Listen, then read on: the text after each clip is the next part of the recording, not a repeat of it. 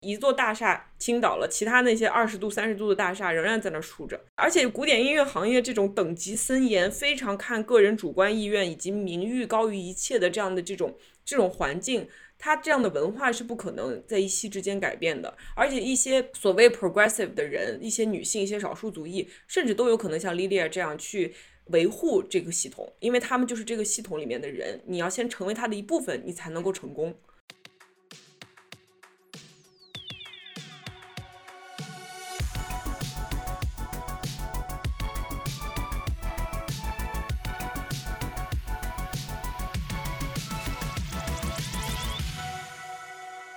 欢迎收听流行文化播客《疲惫娇娃 Cyber Pink》。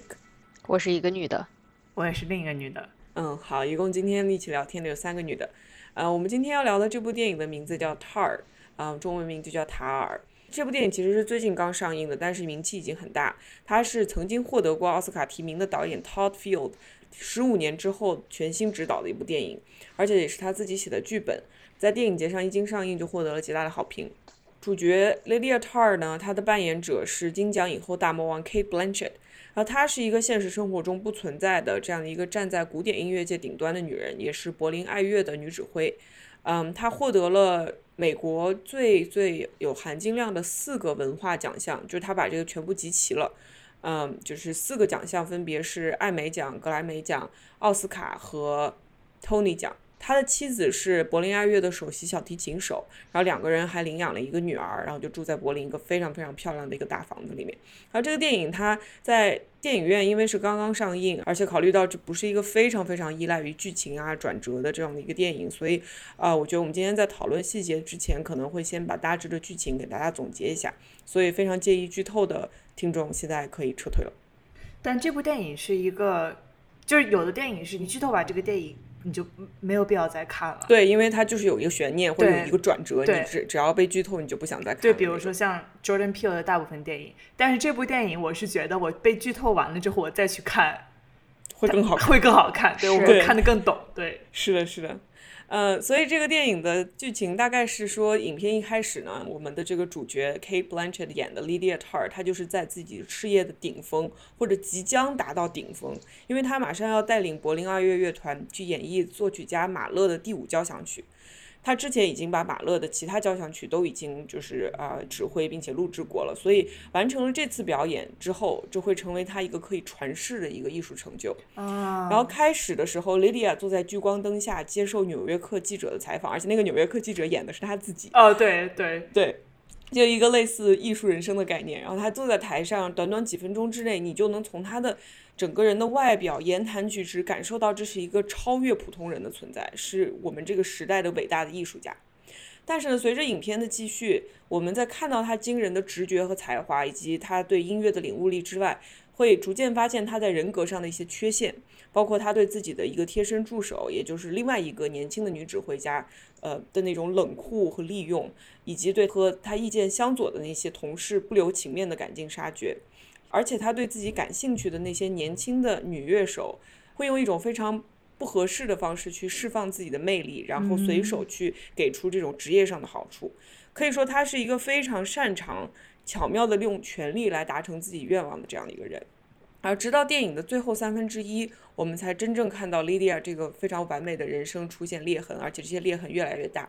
因为几年前，他曾经和一个自己的学生吧。呃，就是一个他应该扶持的一个年轻的女音乐家，呃，产生了浪漫关系。然后后来两个人关系破裂之后，莉迪亚对他实施了报复，就是呃写信告诉所有业内的人，这个人精神有问题，千万不要和他合作。这相当于完全堵死了对方在古典音乐界的所有的路。然后这个年轻的女孩，她在走投无路，觉得没有人会相信她之后，最终选择自杀了。而莉迪亚呢，也被乐团开除。而他倾注了无数心血的这个马勒舞的指挥谱被一个他认为非常不怎么样的一个平庸的男的拿走，然后演出当天，他从后台突然跑上台去，然后把这个代替他的这个新指挥狠狠地打了一顿。嗯，就你以为这个电影应该结束的时候，他没有结束，他居然后面还有一小段，就所谓的 coda，嗯，就这个最后的结尾之后的的一段，就是他。跑到了某个东南亚的某个没有被命名的一个国家，不知名的一个国家，然后他又一次站上了指挥台，就仿佛好像这一切只是换了一个地方再一次上演。但是大幕拉开的那一瞬间，音乐厅里面的观众纷纷戴起了怪物的面具，然后作为电影院的观众，我们这才意识到 Lydia tart 在这个时候指挥的是游戏《怪物猎人》的一场这个。就是交响音乐会，是给这个 fandom 的这个粉丝的这样的一场盛会，跟他以前呃这种在的那个世高界可以说有天壤之别。对对对，嗯，所以我觉得我们可以去，我们可以先聊一下这个电影的观感和第一印象吧。呃，我和我当时是和小杨一起在呃布鲁克林看的，座无虚席，没有想到这个电影居然会那么卖座。对我当时看完之后出来之后说，我说这个电影肯定会拿奥斯卡。就是他不一定是最佳导演或者最佳电影，但这部电影一定会拿奥斯卡。对他就是冲着奥斯卡去的。对，而且而且 Kate Blanchett，哇，国家级演戏运动员，就是服，国家一级演戏运动员，太能演了。对，就是我看完以后都有点恍惚，哎，这个人是不是真的存在？因为 Kate Blanchett 他他是个演员，可是他在这里面，因为为了这个电影学会了弹钢琴，学会了指挥，嗯，而且他还学会了德语。就 嗯，就他在里面说德语的时候，他是不经意的就转转过去的，就是很像我们这种脑子有点问题，没有办法用一个语言表达自己所有想法的人，他就说着说着就转过去了。对，而而且没有字幕，所以我我也听不太懂，但是听不太懂，也就是这个电影仿佛感觉非常标准。哎，对对对，仿佛感觉非常好像那个有有有人说网上说确实非常标准。嗯嗯，他指挥的部分也非常可信。对，并且你不是唯一一个，好多人我看网上评论就说，好多人看完电影都在纷纷搜说啊，Lydia Tar 是谁？Lydia Tar 是谁？他的故事是什么？都以为是个真人。对，是很神奇，而且他就是怎么说？我觉得总的来讲，这是一个非常棒的角色研究。虽然整个电影没有一句旁白，但是你看的时候，仿佛你在读一本第一人称的小说，而且还是一个那种就是经典的讲述者不太能被信任的那种第一人称小说。对，呃，unreliable narrator。对。对，就是这个电影的视角真的是一个角色非常非常重要，但是他的视角也非常非常非常的重要。就是这个他要讲的其实是一个非常深刻的做人的道理，但是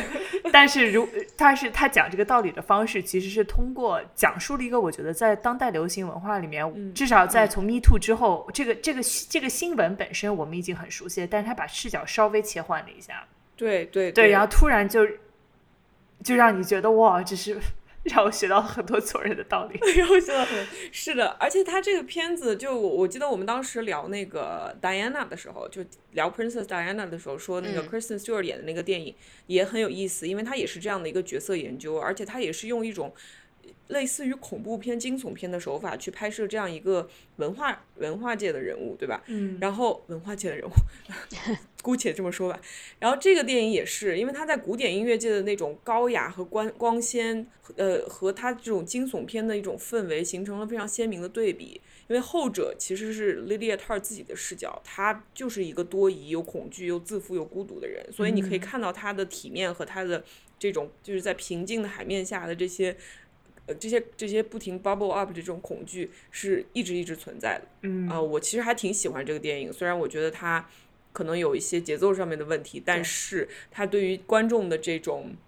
就他直接就把观众拎起来扔在深深水区，他也不管你到底能从里面看懂些什么，也不不管你能看懂他想要说的有多少的东西，但是每个人都感觉到自己有足够的空间去思考、去感受。对，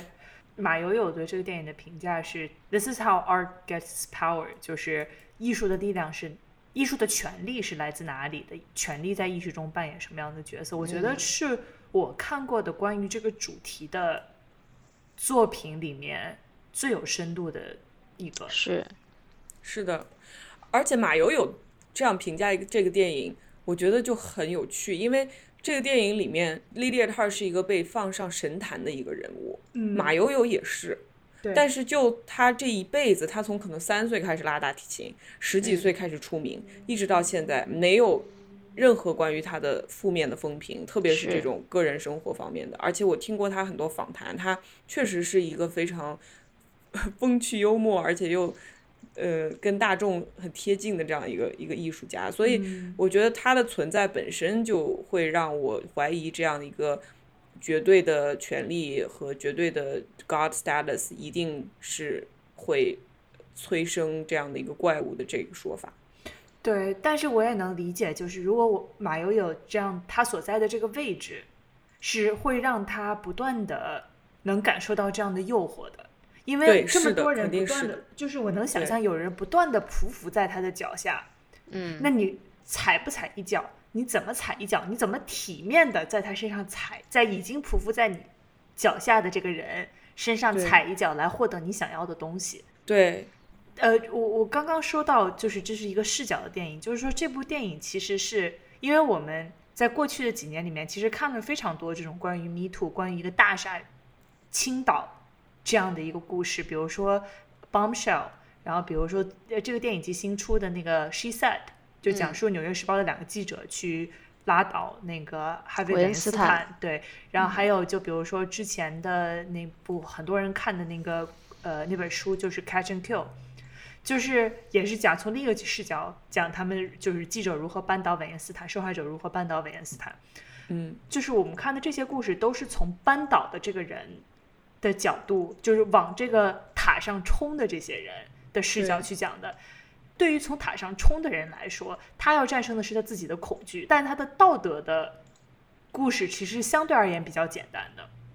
是一个非常对高点的，嗯、对，但是如果你从大厦本身的角度去讲这个大厦将倾的故事，你去讲他如何去获取和使用权力，这个故事就一下变得非常非常的复杂。我我这个电影最喜欢的部分是他在 Juilliard，就是纽约这边的一个非常非常神奇的这种艺术艺术艺术学院，就是我完我什么都我对音乐就什么都不懂，我都知道 Juilliard 是神去上的地方。就是他在周在讲一个大师课，就是一个神底下有很多小的神，那个其实非常非常有意思。就有一个有一个年轻的男孩说：“哦，我是一个有色人种，同时有一个泛性恋者，所以对于我来说，我知道巴赫是一个是一个他巴赫做了啥来着？巴赫生了二十个孩子。对，巴赫比较厌女。哦巴，OK，巴巴，其实巴赫好像是两个呃婚，就是两个婚姻中，呃，生了二十个孩子。总之就是这种行为让他觉得很不耻。对他觉得非常的不耻。呃，这个时候你就会就觉得好像套儿突然他的脑子里面有一个东西，有一个指针就稍微偏了一下，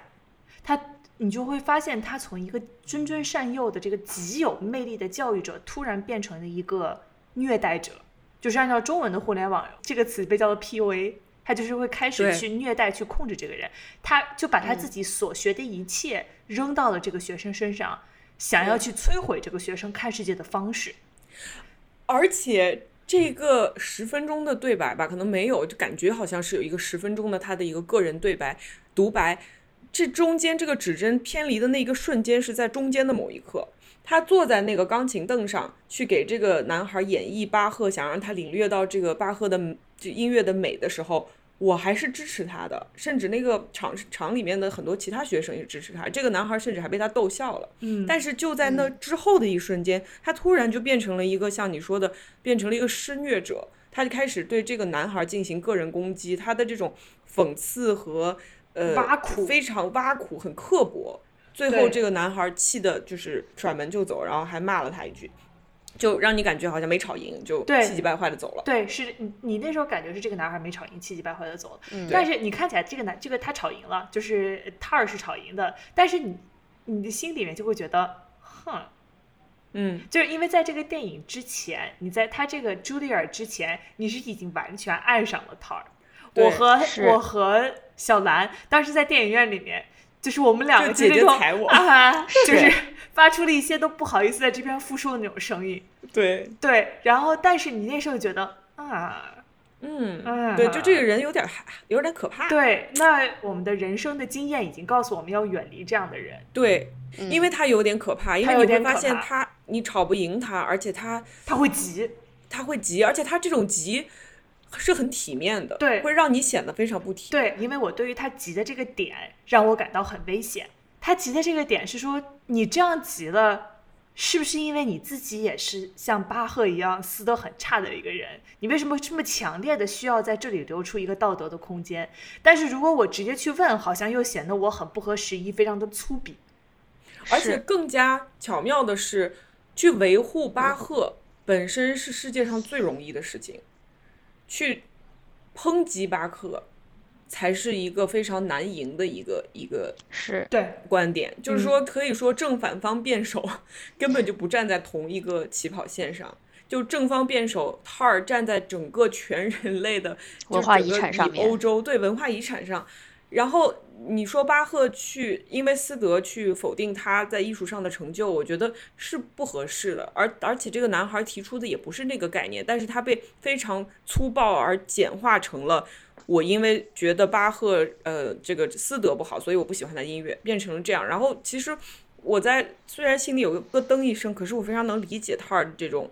这个观点的来源，甚至我会觉得哦，当然他会这么说，因为他是在这个世界里面经营出来的人，然后他对这些 old masters 的这种崇敬和喜爱是流淌在他血液中的。你会给他搞找各种各样的借口。对对对，而且就是我当时就想说，嗯，就是这种。这这是这个母题，对吧？就是现到现在为止都没有定论。像比如说，你你知道，像哈维·韦恩斯坦这样的人是一个很糟糕的人，因为他要直接去监进监狱。然后你可以，你能给巴赫找出一万个理由。他当时又是，哎呀，艺术和艺术家之间的关系，哲学上都没有定论。而且那个时候没有 contraception，他生二十个孩子，他就得养二十个孩子。你知道这。我我当时心里面的感觉就是，如果我是这节课的一个助教，我就缓缓的后退。对我也是，我我我我是学生，我屁都不敢放一个。就是那个辛普森消失在树丛里，就那个辛普森消失在树丛里，我就慢慢的消失在树丛里，但是我也不会去去直接跟他针锋相对，因为第一我吵不过他，他太有魅力了，他他的一生所学能把我头都拧下来，而且非常好看的把我头都拧下来。对，所以我觉得这一幕它的精彩的地方在于你。就是用有用用一种你的身体就能感受到他在你面前的这种绝对权利，是他对你从智力上到力量上到就是地位上的全面碾压，碾压，而且他好知道他自己怎么使用这种权利，完全知道，对，所以这一点让你感到极其的害怕。是的。但是又稍微有一点爽，如果我要承认的话，我看他这样去做这个事情，我还稍微有一点点爽。对，就是因为你站在他的视角了。对，因为就是这种慕强的心理被勾了起来。对，就比如说他还有一个类似的镜头，他去找他那个他的他女儿，说我被人欺负了。对对对对。他过去跟一个八岁小孩说：“I will get you。”而且你不能告诉你的。你不能告诉你的爸妈，你不能告诉任何大人大人。但是如果你要再欺负小孩，I will get you。我当时我在心里面说，啊，说的好，说的好。而且不光是你和我，就是整个影院大家都是一种善意的笑，就是那种觉得哇，这个人好 badass 的这种感觉。但实际上你细思恐极，他对这个小女孩说的话是：如果你敢告诉其他大人，你最好不要向其他大人告状，因为我就是个大人，而大人只会相信其他大人。呃，他去利用和真正伤害那些比他地位低、年龄小的小女孩的时候，用的是同一套逻辑。对，是的，对对。包括他后来跟那个想要辞退的那个助理指挥家也是一样的，就助理指挥说：“哎，你是不是想把我赶走？是为了 the girl，就是你身边的那个助理。”然后他说：“天哪，你是什么样一个情况？你是什么样一个身份？你居然敢质疑我？一下子就立刻反转，就说你怎么敢质疑？”我我是一个 maestro，我坐在这个地位上，你来质疑我的道德？对，因为我我仔细查了一下，那个人就是他要辞退的这个人，是他 mentor 的情人。啊，他被对他后来说了一句，对他被安插在这个地方，是因为他是他 mentor 的情人，所以所有的人在这个机械里面都是这样在运转的。对，是的，你凭什么？指责对你凭什么指责我？而且 Lydia Tar，他对于这种 Old Master 的这种呃下意识的这样子的一种维护，其实也是他能够走到古典音乐顶端的一个非常不可或缺的原因。我觉得，他他要顺着这套游戏规则去玩，他才能够成为这个游戏的赢家，因为他没有任何想要改变这个游戏的动机。虽然我们在一开始你会看到，哦，他好像是要扶持这个女性的艺术家，要扶持比他小的这种女性指挥家，还办了那个学校，但也就是这个学校相当于在源源不断的给他输送他的这些猎物，他的猎物，没错。而在现实生活中，这也是就是是是真实的。我觉得我们之后可以去讲一下这个电影对于呃古典音乐界的一些刻画和一些观察。嗯，呃，我觉得我们可以再说一下自己最喜欢的。这个电影我也很喜欢，呃，小杨刚才说的这个课里面的这一段，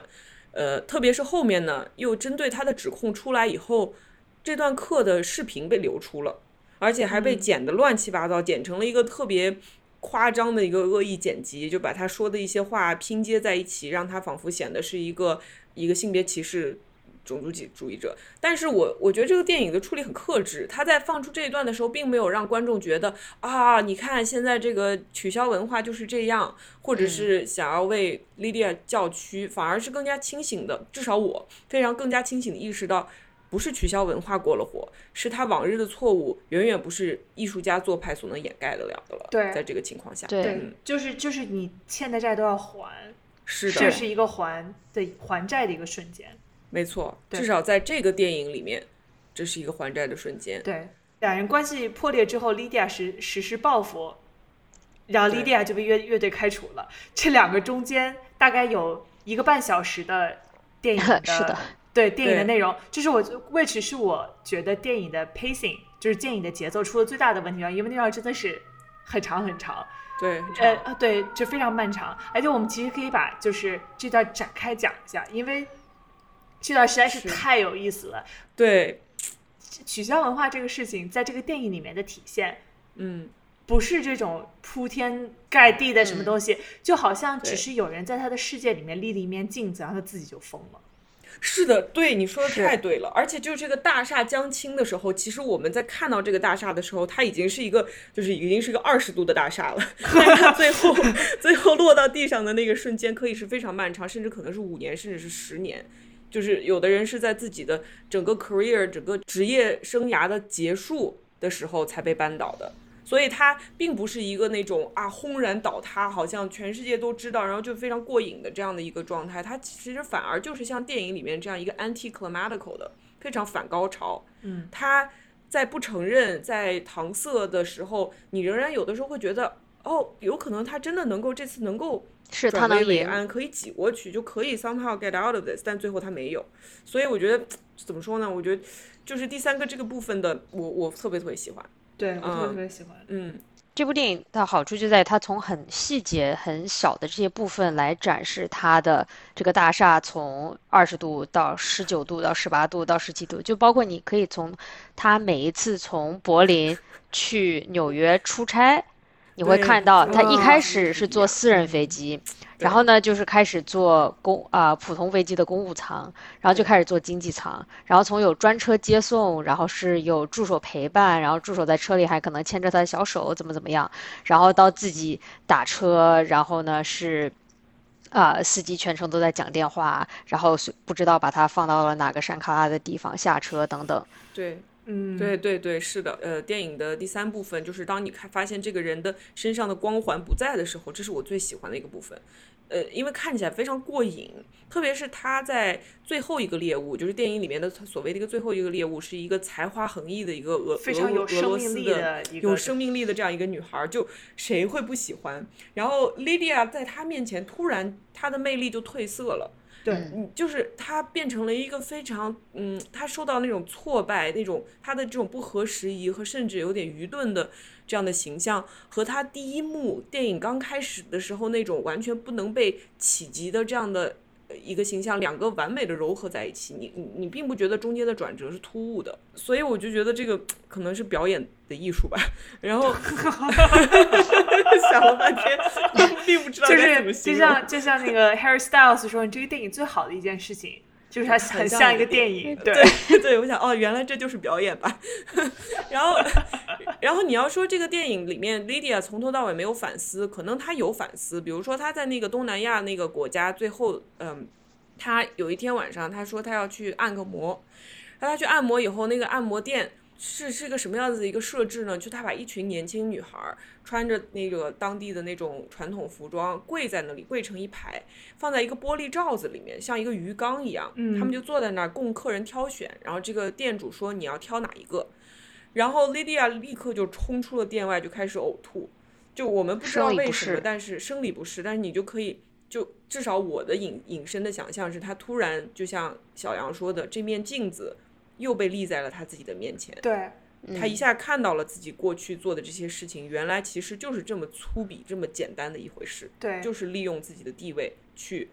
呃，挑选 abuse，去对去对其他年轻的女性。对那一幕真的哇神了，神神了，真太神了！因为其实就是说，你他做的同样的事情，他做了同样的事情，但是他一直就他那么擅长，那么强嘛，他一生所学就是在体面的做这件事情，然后突然让他做的一样的事情，他是突然就不体面了，而且他自己这个人的这个通路，就是他的这个神经网络，还是让对他习惯性的去挑选的一个女孩儿。他还是他挑上了一个，他跟一个女孩对对上眼了，他挑上了一个，然后这时他意识到，就是等一下，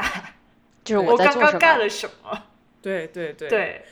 对，是的，就 Lydia 这个人事业的开端是在亚马逊一个原住民社群里面研究当地的音乐，所以我当时看到他回到这个啊、他又跑去了另外一个国家，有点感觉好像他还要重新开始。嗯，呃，有可能他自己也自欺欺人，觉得是他重重新开始的一部分，但是这个瞬间又一次让他想到自己当时是成为了一个什么样子的一个一个可怕的被权力所侵蚀的一个怪物。嗯我反正我这是我自己的理解，但有可能他就是吃坏了。对，但可对，可能有也有可能是这样的，也东西比较辣，泰国的吃的。对。对，并且这个第三部分，其实我也有很喜欢的一部分，就是之前说到 Lydia Tarr 她这个角色是非常孤独的一个角色，就是电影第在第三段有一段她回老家的场景，嗯。我后来读了说她家其实就是在啊、呃纽约皇后区的某个地方，然后他回到了自己童年的房间，然后呢自己坐在自己的小床上，然后放了知名音乐家伯恩斯坦的一个著名的电视演讲，就是介绍古典音乐给小孩的。然后你这个时候你就看到他热泪盈眶，然后胸前还挂着小时候的那个奖牌，你就是这是一个完美的那种勿忘初心这么一个镜头给你，对对吧？对然后你就立刻回到了你想着说小时候的 Lydia，她也不叫 Lydia，她叫 Linda，就是她是一个就特别啊土的一个这个名字，你知道吧？也没有那个小撇儿，那个小撇让他仿佛是某个欧洲就是什么是贵族实际上对他的名字是 T A R R，就是一个很常见的一个姓。塔尔，对 T A R，哎呀，突然就很土哎，是非常就特别对土，对对，Linda Tar versus Lydia 林大塔，林大塔姓林是吗？这个人 没有这人姓塔，大塔大塔厦，大林，哦天哪，他的这个他的就所有的事情都是都是命命里写好的命数，他为什么要倾倒？因为他大塔。大塔塔。哦，这个 塔倒了今，天这个对，今天这个我们找到了完美的翻译。哇，呃，对，你对而且我觉得你说他这条路上有多么孤独，很大一定程度上，他这个孤独是他自作自受，因为他哥哥对他的这个印象，你想妹妹就是出出了这么大的事儿，结果他哥嗯的第一反应是，哦，回来了，好，吧，啊，就好吧，就一就是你明显感觉到他在走到从这个呃童年的这个房间走到柏林爱乐的这条路上，他摒弃了多少东西，他又抛弃了多少人，他不仅重新创造了自己，也把跟他一起呃成长的那个环境的人所抛下了。对所以他就是这样一个人，就是他他的生活中的所有的情感，还有他所有的关系，都是那种交易式的关系，包括甚至他妻子也是这么跟他说的。对，我是的我回到第三个 act 里面，他就是他妻子刚刚出现的时候，我就当时觉得有点奇怪，因为嗯。那一段其实就是大概是第二个 act 要结束的时候，他其实就是开始就是就是这种他进入了这个加引号的心里有鬼的这个这个阶段阶段然后对。引入心里有鬼这个阶段呢，其实就引入了他老婆，他老婆是最了解他的一个人，他老婆对他带着那种微妙的看不起，对，就是微妙的憎恨。对微妙的那种憎恶，那种微妙的看不起。我本来说哦好甜哦这么一对，然后突然发现不是的，嗯，不是的，包括就是他的助手，在这种对他的无限的崇拜的时候，就有他的底下也有带这种憎恶，有一种厌恶，就其实我已经看透你了，但我还忍着你的这种感觉。是的，是。对，其实挺有意思的。包括他最后老婆生气的时候，不是因为他做了这样的事情，老婆专门说了，是因为你做了这样的事情，你没有告诉我，诉我，对你没有我们两个一起出谋划策。对，而且那一句话就是 says so much，就这句话。呃甚至会让我想到他这么多年来是怎么瞒住他的妻子的。其实他可能根本没有瞒过他的妻子，没有瞒，嗯他妻子肯子是在定知道默许这种事情发生。对，你只要不影响我的生活就可以。甚至是当时他对那个 Olga，就是这个最新来的这个大提琴手亲言有加的时候，他老婆那个脸上的表情就是一种又来了，哎又来了，嗯对对，就是她都甚至不是华妃，她她是那种皇后的那种那种脸，就是对，哎，又来了，你能怎么办呢？你能怎么办？对，而且其实就是那一句话，突然就好像像皇帝的新衣一样，突然就把这个体面的这层皮就撕下来了。因为在这之前，塔尔做的这些亏心事，其实在镜头上闪现一下就闪开，他就像就像他自己。处理这心理上处理这些事情一样，就闪他自己想一下就立刻推开，就像他看那个他对他他像他看之前他去给对就是那个女孩落井下石的那些邮件的时候，就扫了一眼，但那一眼观众看到了，他也看到了，但是立刻他就回到了他光鲜美丽的生活，是。就是他自己对他就推到了他自己的这个认知之外，他看起来像在一个无坚不摧的壁垒里面，外面的这个世界只在他世界的边缘。没错，但是观众和他一起就不去处理这些亏心事，但是你和他一样，心里面就慌慌的、毛毛的。对，包括这个 Krista，他的以前的那个学生自杀这件事情，如果他真的跟对 Krista 有愧疚，或者是他有有崩溃，任何一个人，因为你就是你造成了一个生命的逝去，你按理来说是会有非常强烈的情感的。是，但是在这里面，这也是一晃而过，他甚至没有去处理这个。巨大的悲剧，他第一反应就是我要保护自己，然后立刻就进入了这样的一个 crisis mode 危机处理的这样的一个模式。所以对于观众来讲，也是我们就好好像哎呀，Krista 死了啊，然后接下来他就被吼了，就就是我觉得确实就像你说，这个视角是我们曾经不知道的视角。我们曾经的视角是 Krista 的父母去哭诉自己的女儿这么年轻这么有才华就是死了，然后所有人帮助在这样的在在这样的悲剧事件发生之后。大家醒悟，然后把这样一个大师拉下神坛的故事。甚至我们都不知道 Krista 长什么样，包括他整个电影的处理，就是 Krista 都是就是红头发盖住脸，不知道他长什么样。然后呢，Lydia 做梦梦到他也都是就是非常碎片化的那种梦境，他也并没有去讲述说他们是怎么认识的，他们具体都干了什么事儿。所以就真的是非常你带入了一个 Lydia 的这种加害者的这样一个视角。对。然后整一个第二个 act，我确实同意小杨说的，就是节奏稍微有点慢。其实可能三十分钟讲完的事儿，他讲了一个半小时。但是音效设计在这里做的非常好，就是每一次你会看到 Lydia 在想要专心工作的时候，总是会有各种各样的噪音，比如说他可能幻听，幻听到那个啊节奏器，是吧？就幻听到节奏器半夜在响，幻听他的邻居突然间开始敲门，然后呢有人说话的声音，有人手机响的声音，甚至当时在看电影的时候，我还在想说，难道是不是别人 谁的手机，哪个观众的手机响了，对吧？气死我了！我当时真的差点，是，所以你整整个过程中都是跟他一样，非常担惊受怕。但是呢，你对于你所害怕的这种东西，你稍微给他两秒钟思考，立刻又回来回到了工作，所以你完全可以看得到他这种逃避式的处理。嗯，没错。而且那个电影里面其实有好几个死亡，包括他的邻居，就是他呃有他在柏林的那个非常美丽但是很冰冷的那个家，对吧？他还有一个小房子，那个小房子是他自己租的，是他成名之前住的一个一个地方。然后那个地方的邻居的呃。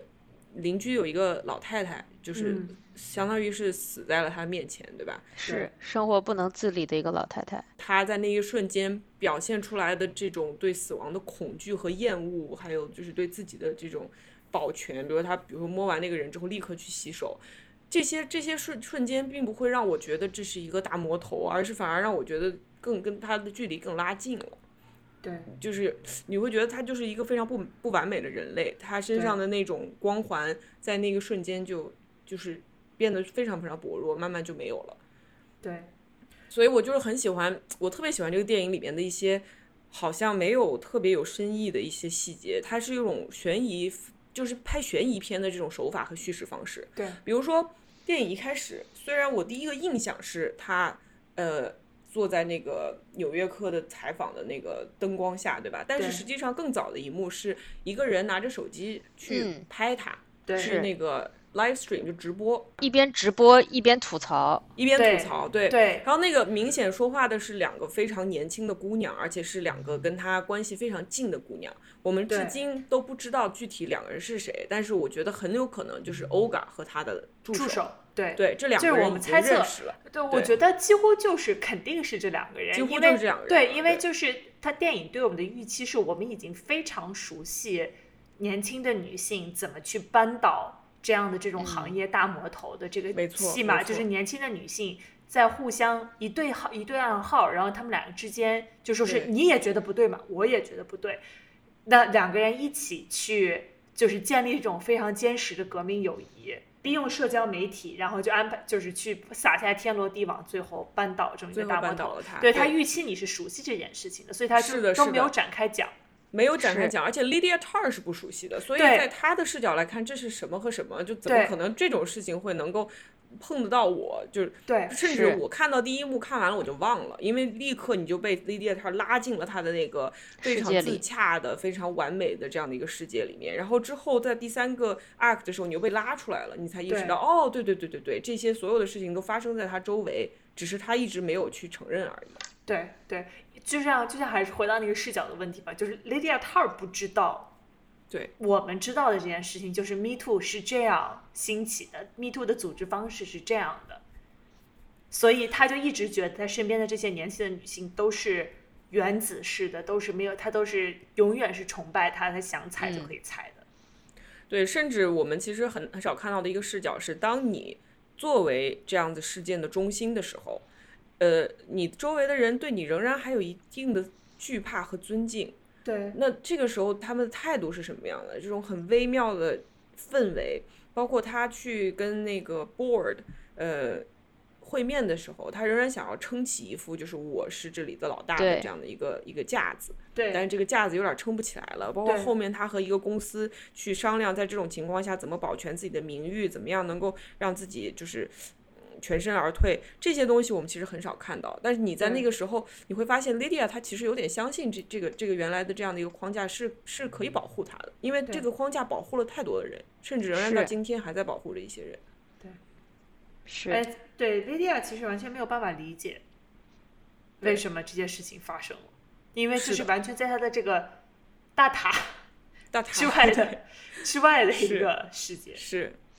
而且我甚至觉得这个电电影它还是有一些简单的地方。它虽然已经是一个非常复杂的电影了，就这个电影让你在看电影的过程中需要去做很多 meta 的事情，你需要去抽离自己，呃，在观影的过程中清楚的意识到你自己是一个观众，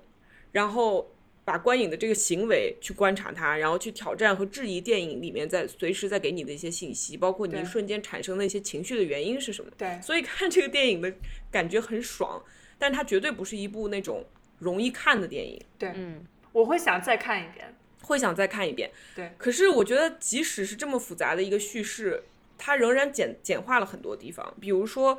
Krista 自杀了。如果 Krista 没有自杀，她就是一个年轻的女孩，变成一个 she said she said 的状态，那结局又是如何？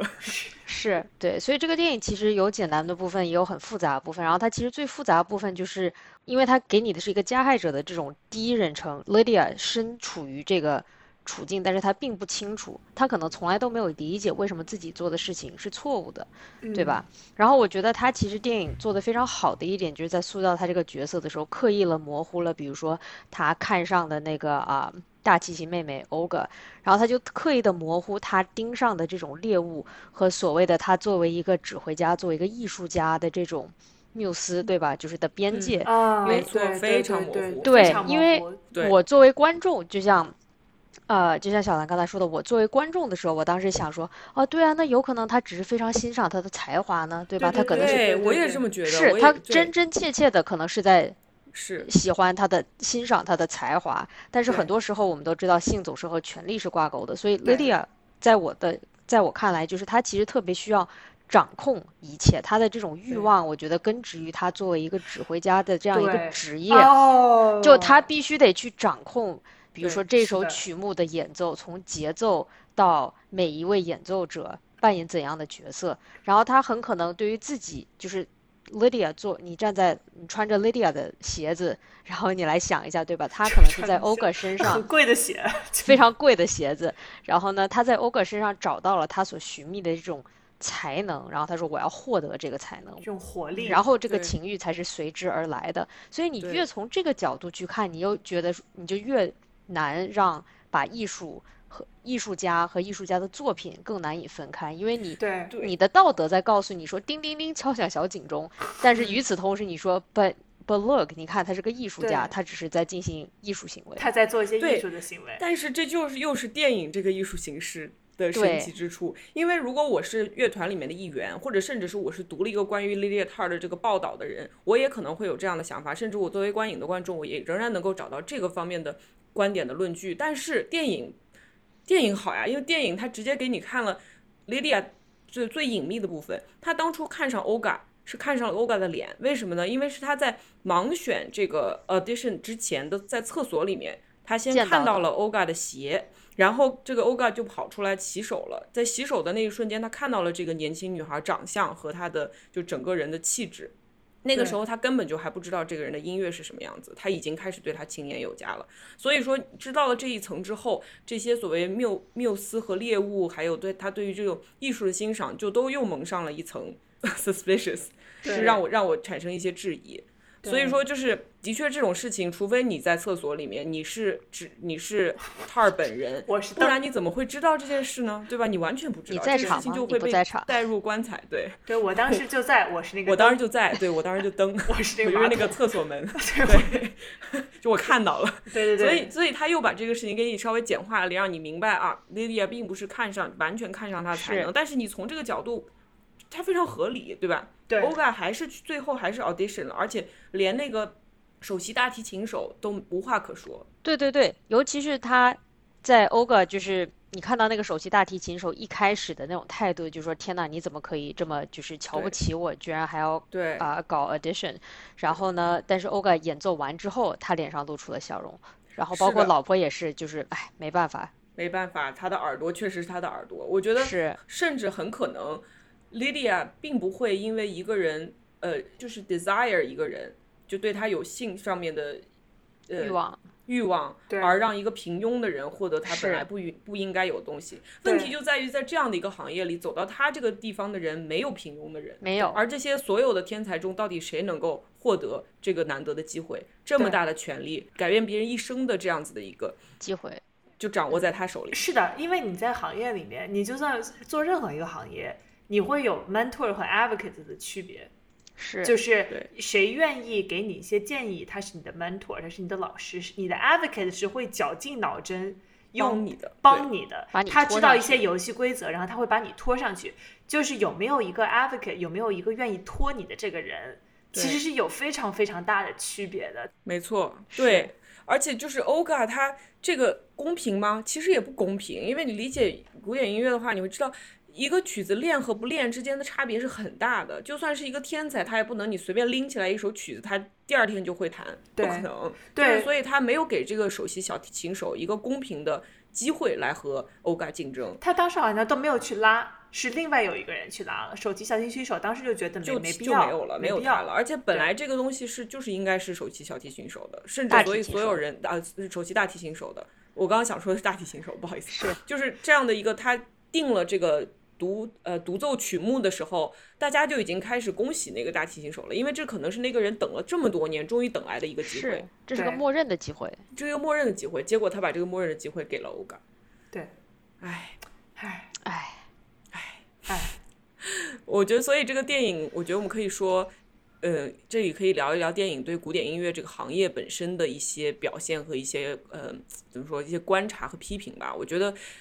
首先就是非常非常非常令人可信，对吧？里面所有的音乐家、所有的音乐、所有的术语、所有的整个这些一它一些东西都没有什么令人值得诟病的地方，甚至他选的演员也是选了一些的确本身就会呃演奏的一些一些演员。是他们可能甚至是先是 musician，然后才是演员。对，就是欧嘎妹妹，就是是音乐家出身，然后呢去试镜，然后演小呃演老婆的那位演员是啊、是演员，然后专门去学了小提琴。嗯，对，其实我和一方，我们两个都可以算是古典音乐的爱好者，对吧？所以当时其实看到这个片子的题材的第一反应，我就是我肯定要去看它，因为体现古典音乐的电影本来就挺少的。然后，这个又看起来这么的富有，对富有 promise，嗯，然后也确实没有让我失望吧，因为这个里面他有讲到很多东西，我是根本就没有听懂，特别是那个那种老白男，他们一开始嘟囔，我就也是两眼一黑，就他他提的一些人名，我就全都听不见，我就感觉。你如果不上字幕的话，我这一段我就先过去了，回头再查吧。对，但是他的这种 gatekeeping，他的这种就是所谓的把门人，就好像你不懂这一套东西，你就没有办法来进入我们这个世界，这就是古典音乐的现状，对吧？它就是一个很老、很白，也很 Asian，但是 Asian 基本都是被认为是一些乐手，而不是呃指做指挥的或者很少很是少，作曲家，包括女性也是。不更被。认为是能够做作曲家和指挥的，就至今为止，这个行业里面可能只有百分之十的，就是常年有工作的电影的 composer 作曲家是女性。然后在这种嗯交响乐团，我们每年去听的那些音乐会里面，可能只有百分之一的作品是女性写的。所以这个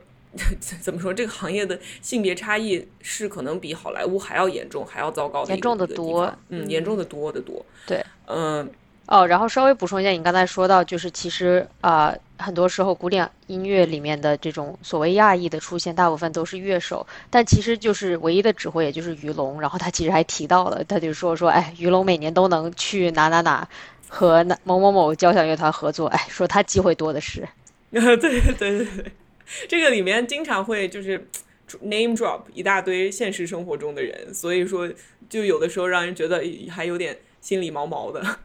是的，这个电影里面，他还他还有一个呃一幕也很真实，就是他的所有的这个对乐手的评选都是在那个被挡住的，你不应该能够看到他的对也长相和他的性别，呃，因为在这之前，就是这个这个这个做法之前，嗯，很多的乐团的乐手基本都是白男，然后当他这样子做之后。女性啊、少数族裔啊，以前一些没有被呃 represent 的这样的人群开始逐渐多了起来。所以说，你可以看到这样的偏见是一直存在的，而且，在你不去主动改变它的时候，依靠惯性，那么就是几百年都不会有任何的变化。这好像是是一个非常有名的一个经济学的研究，就是在做这种。呃，盲选吗对这个盲就是关于盲选的研究，有很多人在一直在做这个研究，或者在一直试图推翻这个研究。经济学在就是这种叫 subconscious bias 无意识的偏见的一个几乎是这种呃奠基式的这么一个研究，嗯就是说，如果你前面挡一个屏风，你能选上更多的女性，更多的少数是族裔。然后，但是如果你把屏风一拿出来，大家会更加青睐白男，更加青睐亚裔。对。就像很多公司现在就是说看简历的时候不看名字，对，然后或者是甚至不看你的毕业院校，你就只看工作经历，只看最适用的那一部分。对对对对对，所以就是从这一个古典音乐的这个 practice 这个行为开始，其实是引发了很多的，就是关于这个研究和没错对但是选上是第一步，对吧？选上了以后，你还是得露脸，然后你一露脸，大家又看到，哎呦是个女的。这个时候，你整个这个职业生涯在交响乐团这样一个非常特殊的一个工作场合，你能不能够所谓的上升？你能不能够担任就是领导？这个其实也都，这真的是非常，哎，怎么说？古就交响乐团是一个非常特殊的一个一个一个工作环境。为什么也是一个非常容易滋生这种性骚扰的一个温床的这样的一个地方，因为它有很少权力集中在很少的人手中。呃，concert master 也就是这个第一小小提琴手第一小提琴手，他其实也是有挺大的权力的。然后这个指挥更不用说，指挥其实就是有点像一个打一个不恰当的比方，就是他有点像一个一个嗯博士后导师，他自己有一个实验室，这个里面谁做什么干什么，就是怎么做，招谁呃不招谁，完全是他说了算的。啊？所以说他的这个权利是很难很难被质疑的，更何况在艺术的这样子一个领域，你不能说啊，这个人发了五篇文章，那个人发了十篇文章，他对于艺术的理解就是他自己的理解，他作为一个像神一样的人，他说的东西就是真理。所以你想想，在这样的一个环境里面，如果你真的被性侵，或者是这个人说，哎，你要跟我好，我就会成为你的导师，甚至我可能会成为你的 mentor。呃，或者我甚至我可能会成为你的 advocate，这是多么大的一个诱惑。是，就是我如果哪天去到某个乐团做指挥，我把你带过去，对吧？就是这种业界的关系真的是非常的重要。是的，我其实说到这个，我就想说，莉莉亚·塔尔这个角色稍微有点不公平，就是呃，有一个女指挥家，就是当时后来有媒体采访她，问她对这个电影是怎么看的，她说这个有点不公平，因为历史根本还没有给我们女性证明自己成为神以后并不会陨落的机会，我们还根本没有成为神，你就已经开始把这个情况给拍成电影了，就凭什么？是。然后现实生活中最接近这个嗯 Lydia Tar 的人呢，我觉得可以说是 Metropolitan Opera 大都会歌剧院的明星指挥家 James Levine。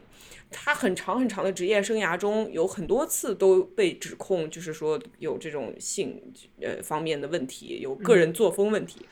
嗯，但是是直到最近几年，直到这个 Me Too 之后，他才真的被解雇了，就被清算了。对，被清算了。对，他在被清算之前，就有一次他好像是生病的时候，有人采访那个呃大都会歌剧院的经理说，这个这个人他怎么办？就是你们怎么怎么找他的 replacement？当时那个人的回答是，James Levine 是一个神，神什么时候做什么，只有他自己说了才算。你可以想见，就是他在整个这个这个这个行业里面的地位。所以说。就他算是一个被清算的，但是他也年龄很大了，在他职业生涯中，不知道有多少人是他的受害者。哦，我刚才想说，就是你刚才提到的那个 James Levine，其实是在电影里面也是被提到的，就是 Lydia 和他的那个导师 Andres 在聊这个事情的时候，他就问他导师说：“哎，你有没有过就是学生对你表示一些不满，就是非常轻描淡写的想要很委婉想要暗示这个，对。然后当时他导师还专门说了说，就是哎，像 James Levine 这种，哎，真是非常可惜。对对，你可以看到他们是同一战线的，但是 Lydia 当时表现出来有一点点不适。”但是他这种不适又被他自己掩盖住了，因为他可能没有意识到，当他坐在这样的一个位置，他就已经把自己和这些老白男过去时代的那个老白男其实是他们是一一样的人，他可能自己无法接受，但他们就是一样的人。对，因为他导师当时是说了提到了一个谁谁谁，也是特别有名的一个老白男，然后他又说说，对啊，可是他把老他老婆推下台阶了呀。然后呢，这个时候他的导师就说，哎，但是你看这个人艺术家嘛，和他们的作品嘛，还是有区别的嘛。然后呢，就是你可以看到 Lydia，他是你跳出他作为指挥家的身份，他其实是有一些意识的，就觉得说，哎，这个好像不对。但是他作为这个业界，他作为这个业界内的一个指挥家，他。整个一个权力系统也是能够把他他能够走到今天的一个原因，然后你他立刻把他放到这样一个环境下，他就觉得说，哎，我没有做错呀，对，就端起碗吃饭，放下碗骂娘，对，是，他是一个 非常，他为什么是一个精神控制大师？就是因为他会面对这么多的道德，他会非常巧妙的去挑选哪些能够对他有利，他如果对他有利，他就站那边。如果对他没有利，他就不站这边。比如他作为一个女性，她就会非常恰到好处的在她导师面前就表现出那个眉毛一挑，哈，对对对，对，就是我跟你可是不一样，对我跟你可是不一样，我可是比你就是 progressive，你可要小心，你要想你要把这一点放明白，但是不代表就是他会用同样的标准去约束自己的思维，是。没错，而且他之前最早，虽然我们一开始对他就被他完全迷倒，可是他说的一句话让我心里咯噔一下，就是他不承认自己作为女性的身份，对，给他带来了一些挑战和一些就是，嗯，怎么说呢，就是一些特特别的困难。你当你根本不承认这个东西的时候，你又怎么可能去真的去帮助其他人呢？对，就是，哎。但是 Lady Atar 这样的人很多，我我觉得，对，我觉得非常非常多，在女性里面其实非常非常的多，你能感觉到，就是在身边很多人，他就算道德上是非常，他就是道理上非常清楚，这个世界是一个不平等的世界，他自己作为一个女性，她也是体验过，而且甚至她会称为自己是一个女权主义者，她会对去讨论这些东西，但不代表她不会在这种他在了解了体面的边界在哪里的时候。他会在体面的边界里面去试探这个边界，然后想办法获得一做这个边界能允许的不 judge 他的最糟糕的事情，来获得最大的个人利益。就这个世界上有很多很多这样的人，所以有的时候我我觉得我成年对我来说的意义，就是说我越来越明白一个人嘴上明白一个道理，和他。的为人处事是两个完全不同的概念，是没错。我觉得我就还想要说，最后说一下，嗯也不是最后说一下，就关于古典音乐行业这个，我这个观察和批评，首先。他很到位，但是他也非常无奈。就是说，你感觉莉迪亚被扳倒了，又如何呢？就一座大厦倾倒了，其他那些二十度、三十度的大厦仍然在那竖着。就然后，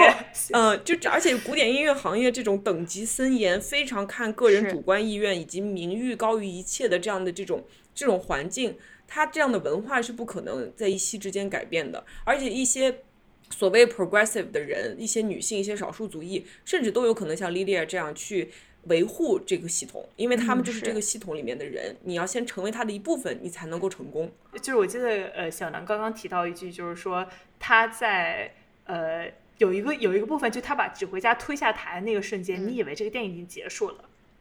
对。后来他又没有结束，后来我他对着那个呃对着对着他自己在家里面对着那个电视演讲哭的时候，我以为他又要结束了，他又没有结束，又没有结束。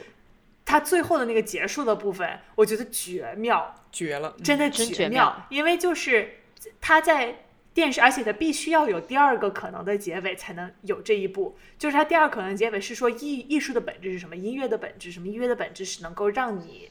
进，让你 elevate 你，能让你能让你变成一个更大的自我，然后能让你去触摸到你平常触摸不到的东西。在那一幕里面，这不是柏林的爱乐乐团，然后同时它也不再是这种所谓的 high art 高雅艺术，这是所谓的低俗艺术了。嗯，虽然就是呃网络游戏这种事情，对于可能影响到的人可能更多更多，对，但是就是好像又是个他看不起的东西，但这个时候他和音乐还是有本质的连接的，观众和音乐还是有真实的连接的。所以我就那个时候，他就把这种所谓 high art 的荒谬感，真的是完全像漫画一样的，就是写的特别特别的好。我本人是一个从来就被挡在幸福的门外，却一直都进不来 的一个人，我就那个 gatekeeping 非常成功。所以我一直是，我一直是觉得，就是古典音乐，我经常听着听就压力很大，就是我就难道我要听懂吗？我有的时候在，比如说写作业或者是在就是工作的时候，我会放一个这个音乐，但是我也不知道我自己在听的什么剧，有时候却挺好听的。但是你们两个其实都非常非常喜欢古典音乐，而且有一件非常有意思的事情是，小兰在小兰的中年危机、青青年中年危机，有一天跟我说我要去学小提琴，然后就买，然后就去了。他刚刚开始练那段时间，我我给大家模仿一下，我给大家模仿一下刚开始小兰那首，就是那种儿儿。儿儿儿儿儿，就是我我就是当时就感觉他一个人拉低了曼哈顿整个岛上的那个房价，但是现在小兰真的拉的很好，我我和一方都非常非常的 impressed，所以我一直很好奇，就是图啥呢？就为什么人会喜欢古典音乐呢？为什么他会有这种开心？他为什么会让你有有这样的魅力？因为你去上小提琴课，你要花很多的时间，包括你们两个去抢那个古典音乐的票，感觉那段就是感觉到抢古典音乐的票像一个全职工作一样。古典音乐票这个东西怎么说呢？就经常就 COVID 刚开始的时候，就是刚刚开始，我们中国人已经开始戴口罩，其他人都还就是不不觉得这是一个事儿的时候，我记得我去听了最后一场，马友友卡耐卡耐基对卡耐基那个不是是那个谁呃是王羽佳。嗯，我坐在那里边上，我回头一看，往往边上一看，就是平均年龄七十五。我当时心就慌了，我当时就觉得完蛋了，就这个病毒，就现在立刻就能把整个曼哈顿所有热爱古典音乐的老年人全部一网打尽。然后最后 最后果然就是这个整个古典行业受到了非常非常大的冲击，因为就是所有的那个什么都关了，就是经过了非常困难的两年吧，所以现在这个乐季又重新开始，我觉得就是。整个世界又重新有了色彩，没有没有那么夸张，但是稍微有一点这种感觉。卡耐基重新开的那一天晚上的 Opening Night，我是真的有点感动，我就是就被那种就是说的那些就是那些指挥上台说那些屁话，我真的感动到了我，你知道吗？嗯，这个话题我要说起来可能要说两个小时，但是我想说的就是对我来讲，古典音乐最大的魅力就是它是一个非常直接的一个艺术形式，你听到的音符就是你听到的音符，你你你你。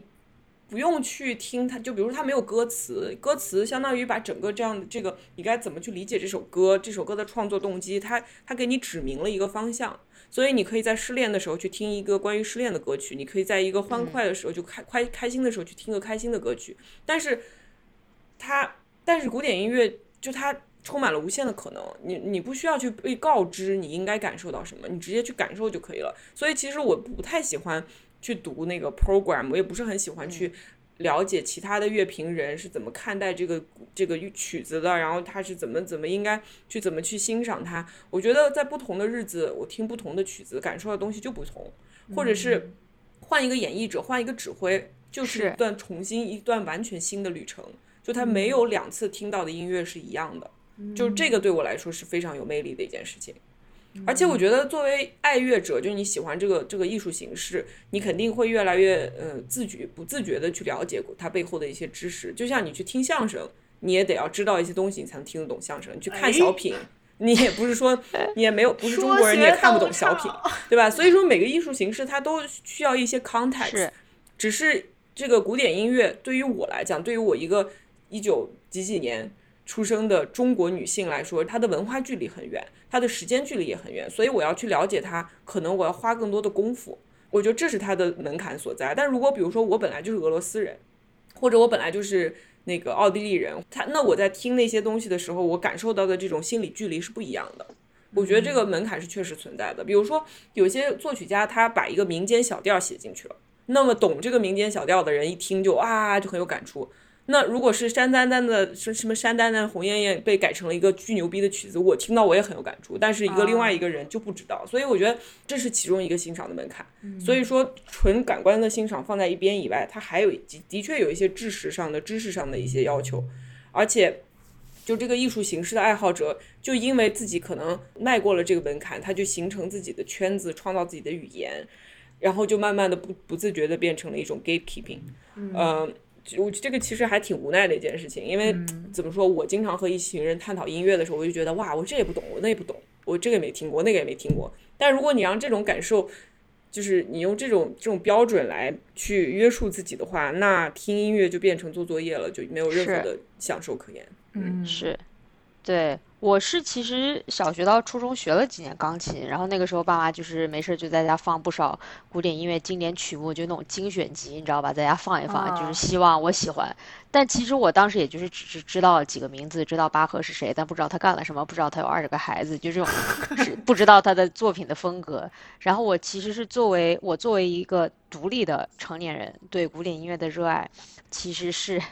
受到一个日剧的启发，就是我大二寒假的时候看了一部日剧《交响情人梦》，强烈推荐。然后这部剧是个漫改，讲的是出生音乐世家的指挥学生，啊，是玉木宏演的，超级无敌帅的，穿着白衬衣的学长，啊，然后在音乐学院遇到了钢琴天才野田妹，就真的就是我就看这个，然后超好看。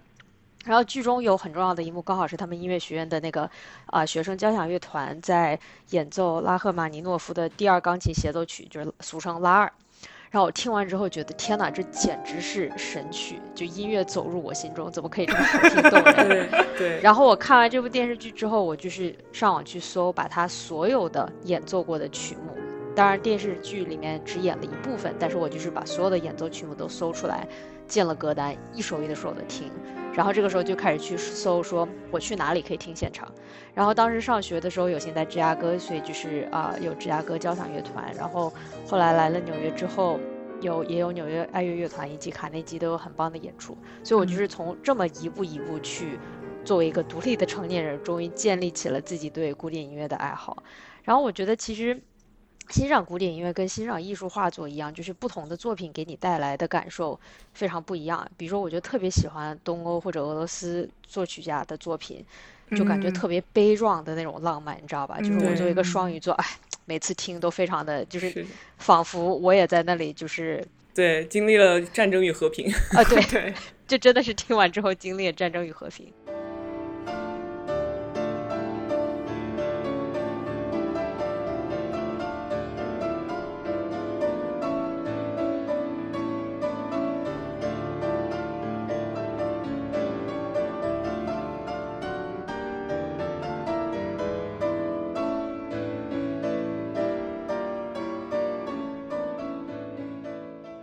后来想要去稍微更加了解的话，就是去系统性的去听，比如说一个作曲家把他的曲目都听一遍，你去感受一下作曲家本人的这种创作的心路历程，然后再配合当时的社会历史大背景啊，稍微懂一下。就这在我眼里和我去，比如说听 Kendrick Lamar 他所有的专辑，然后一首一首的去听，按照他的那个顺序去听。其实是一个意思，并且就同一个曲目也有不停的演奏方法。比如说，拉二当时那个电视剧里面，他们是请了郎朗去弹的，就郎朗真的去弹了。然后郎朗弹什么都特别快，所以就是你你听的时候不意识到，但是你听两个版本你去对比，你就会意识到有些人弹，比如说前面慢中间快，或者是怎么怎么样，你就会听出来有这种区别。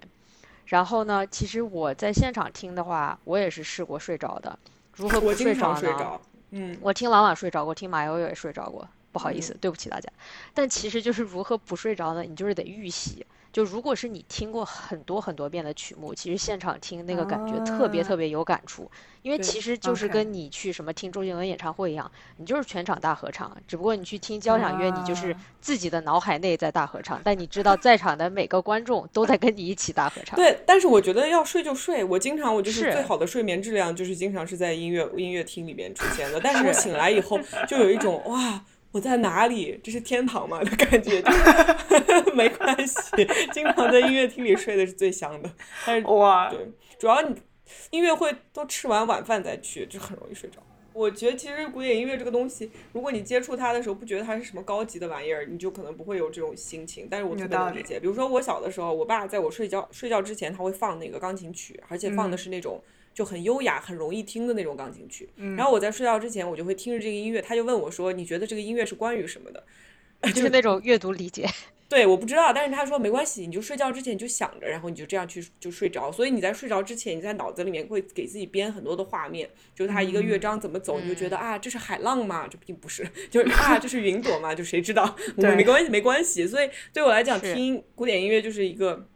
一个 trip。啊，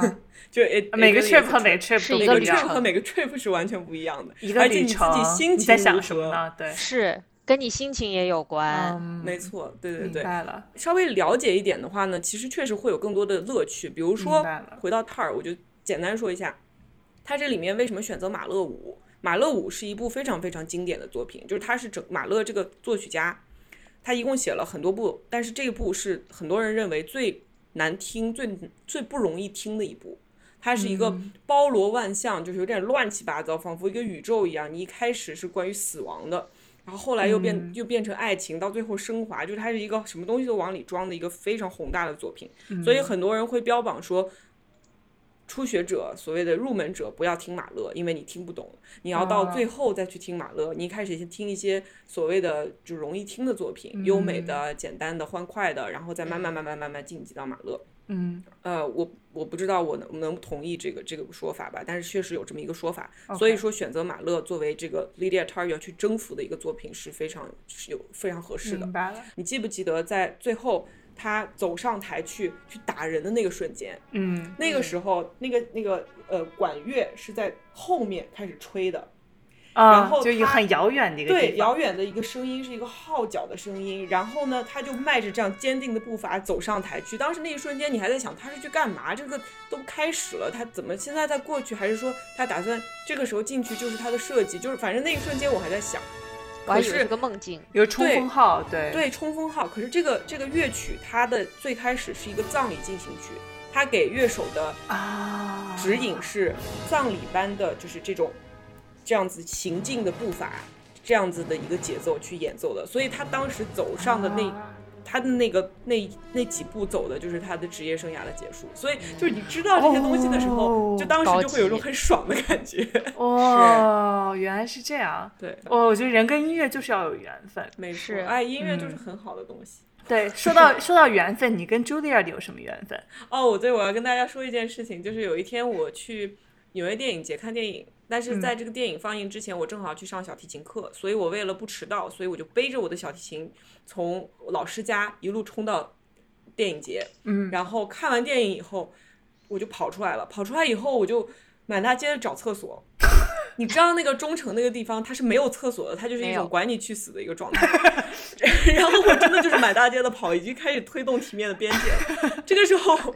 我就而且发现同时你也也你也不是一个非常擅长找路的人。我是找不到的，对。但是呢，我就是在那个地方迷路的时候呢，我突然就进到了艺术的殿堂，不是？我突然发现我在朱莉亚的门口，然后我当时是就有种关在幸福的哎门外是命运将我带到了这里，它里面肯定有厕所。而且背这个背这个小提对，琴，这就是这样。是我我是作为一个亚裔，长得就是还算是可以看上去像学生的一个亚裔女呃性，就是长得背着小不是像个学生，就是你长得大概十五岁 之后长得，像个琴童。对你长得像个琴童，然后我背着小提一琴，然后出现在那里，我就想，应该可以直接进吧，就是一种茱莉亚就是我随便进的状态。然后我就试着往里进了一下，然后呢，就是有一个保安站在那儿，呃，然后我就准备往里进了，我发现另外一个人也在往里进，然后人家刷了一下卡进去了，就很优雅。然后这时候我就在想，哎呦，没有卡，怎么办呢？往里冲一冲。说今天忘带卡了，对，说今天忘带卡了，行不行？然后我在那儿踌躇了半天，最后还是很怂的就走了。这就是我和茱莉亚的缘分。最后我找到了别的地方上厕所。我给你补充一下，其实 Julia 的那个卡非常容易拿，我就有一张，因为它是这样的，对，不是也不是网课，就是 Julia 她其实很多呃学校都是有这样的，是就是那种 evening division，就是那种晚间课程，成人教育，对成人教育。啊然后呢，我当时是在对对我在 pandemic 开始之前，就是二零二零年初那段时间就特别迷这个嘛，然后就说，哎，不行，就是我要。就是哎，自我进修，你知道吧？就是我要啊去上一节课。但是 Julia 的他那个晚间课程，如果你是要去学钢琴表演的话，你还是需要去 audition 的，因为他得哦确定你你不是一个随随便便的，就是你什么也不会直接去学嘛，你还是嗯要证明你有一定基础。我说没事，那我们嗯就不学表演，我们学音乐鉴赏。嗯，然后呢，鉴赏我就说啊，那我比较喜欢俄罗斯音乐家，我就刚好是有这个。然后呢，是我想喜欢的那几个作曲家，然后那一节课还没报上，所以报了第二志愿的那个课。然后呢，当时还是可以去拿一张学生卡，然后是去 Julia 的那个校园去上课的。然后呢，我就去了。你也像你长得也像个么琴童，对，差不多，对，我就去了。然后我当时不知道怎么想的，我可能想着是一群年轻人，这是非常不正确的。我去了，所有人都是白头发，包括老师。然后就我一个人坐在那儿，然后我就在想老干部说，的一个，就是一个老年大学的概念，是和和我老年大学和我还有你，对 是，然后但很可惜，就是我们上了两节课之后就变成了网课，因为当时就是纽约就已经开始 lock 嗯 down 了。但我的那张学生卡我到现在都留着，所以有时候去看电影可以假装是学生，然后打个折。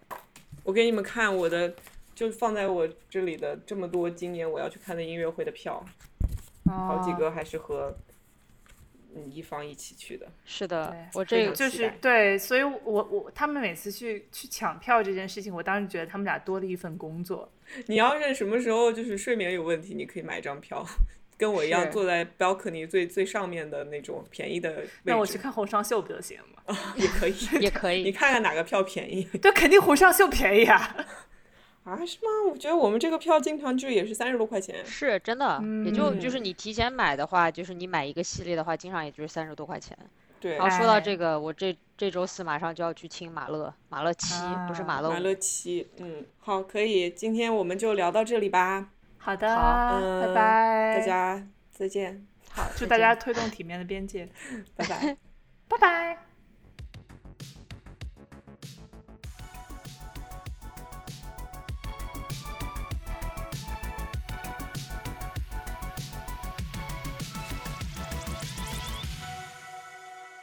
所以说，你不成功，你就不能发声，对吧？没错，对，然后又变成了一个恶性循，环但。但是你成功了的时候，你少年就变成了恶龙。真的不会变成恶龙吗？你就变成了恶龙。是，对，今天的中文播客的 bingo card，